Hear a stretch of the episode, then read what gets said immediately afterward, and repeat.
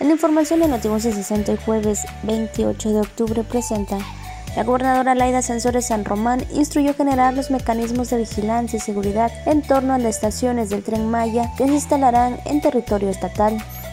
Presentan Impulsa con Facebook, programa para acercar comunidades mayas a redes sociales al destacar que el proyecto del tren Maya en Campeche traerá amplios beneficios en materia económica, turística, social y ambiental. El titular de la oficina de la gobernadora, Armando Toledo Jamid, participó en las reuniones de avances estratégicos del proyecto federal.